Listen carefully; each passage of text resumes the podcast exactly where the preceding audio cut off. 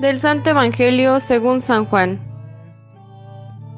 En aquel tiempo, Jesús levantó los ojos al cielo y dijo, Padre Santo, cuida en tu nombre a los que me has dado, para que sean uno, como nosotros. Cuando estaba con ellos, yo cuidaba en tu nombre a los que me diste. Yo velaba por ellos, y ninguno de ellos se perdió, excepto el que tenía que perderse, para que se cumpliera la escritura. Pero ahora voy a ti, y mientras estoy en el mundo, digo estas cosas, para que mi gozo llegue a su plenitud en ellos. Yo les he entregado tu palabra, y el mundo los odia, porque no son del mundo, como yo tampoco soy del mundo. No te pido que los saques del mundo, sino que los libres del mal. Ellos no son del mundo, como tampoco yo soy del mundo. Santifícalos en la verdad. Tu palabra es la verdad. Así como tú me enviaste al mundo, así los envío yo también al mundo. Yo me santifico a mí mismo por ellos, para que también ellos sean santificados en la verdad.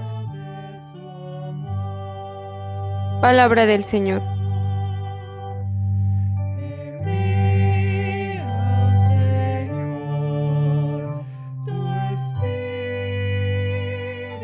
Nuestro Señor Jesucristo, que ha ascendido a la derecha del Padre, esté con cada uno de ustedes.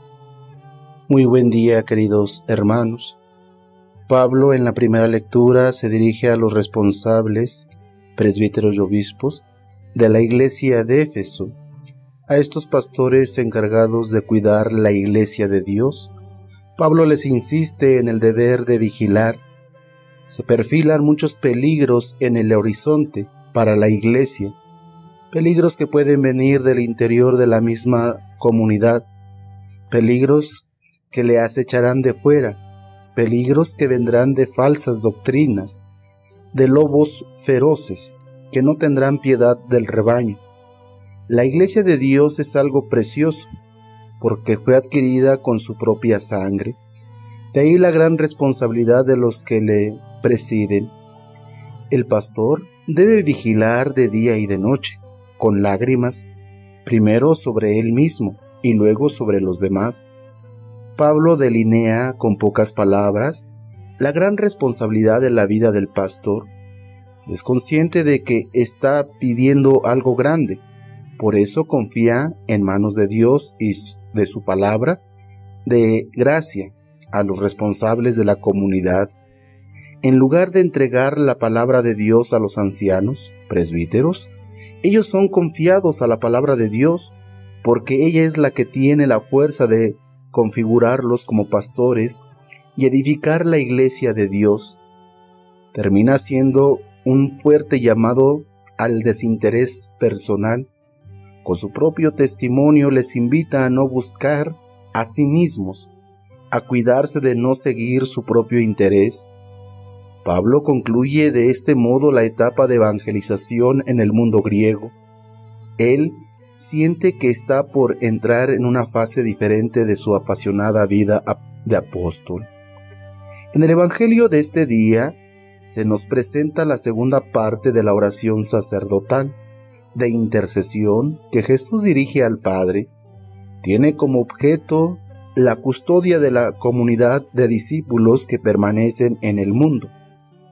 En el texto notamos la preocupación de Jesús por la influencia que puede tener la potencia del mundo sobre sus discípulos. El mismo Jesús ha experimentado este misterio del mal presente en nuestro mundo, esta fuerza que opera con espíritu de mentira, de engaño, de muerte.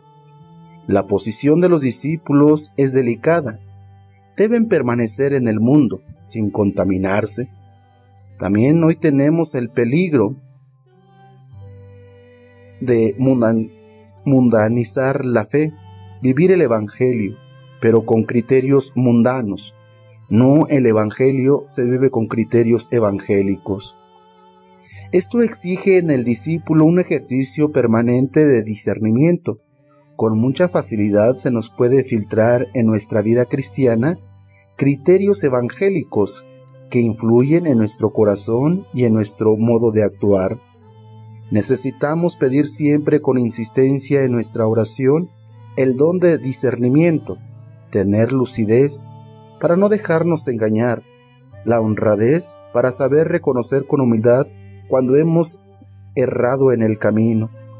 En definitiva, se trata de estar atento al Espíritu de Dios que se manifiesta en su palabra. De esa forma estaremos en el mundo sin ser del mundo. Eso sí, amándolo como Dios lo ha amado. Tanto amó Dios al mundo que le dio su Hijo unigénito. Que Dios nos bendiga en abundancia.